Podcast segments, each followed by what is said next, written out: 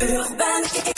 Bonjour à toutes, bonjour à tous. Alerte orange pour la canicule dans neuf départements du pourtour méditerranéen. Aujourd'hui, Météo France met en garde contre les fortes chaleurs qui ont cours en Provence et en Corse. Les records ont été battus hier avec notamment 40,4 degrés enregistrés dans l'intérieur des terres dans les Pyrénées-Orientales. Un dîner à l'ambiance plutôt étrange hier à l'Elysée. Emmanuel Macron recevait ses ministres et leurs conjoints dans les jardins de l'Elysée. L'occasion de marquer le coup avant la pause estivale et surtout avant un remaniement devrait être annoncé dans les prochains jours. Elisabeth Borne restera à Matignon, mais plusieurs ministères devraient changer de main. Ouverture d'une information judiciaire dans l'affaire de la disparition d'Émile au Haut-Vernay dans les Alpes de Haute-Provence.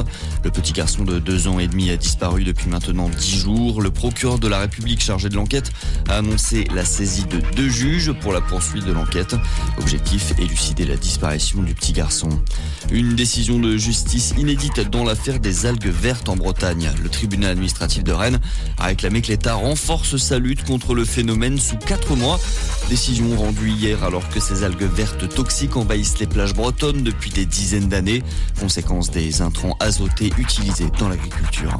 Dans le reste de l'actualité, une importante fuite de pétrole dans le golfe du Mexique après une explosion survenue le 7 juillet dernier sur une plateforme gazière. Les hydrocarbures se sont répandus dans la mer des Caraïbes et recouvrent à présent près de 400 mètres carrés.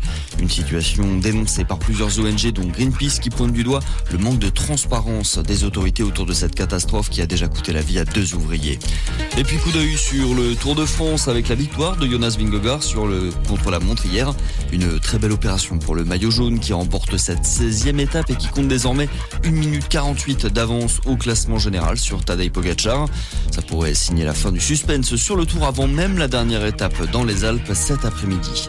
C'est tout pour l'essentiel de l'actualité. Bonne journée à tous.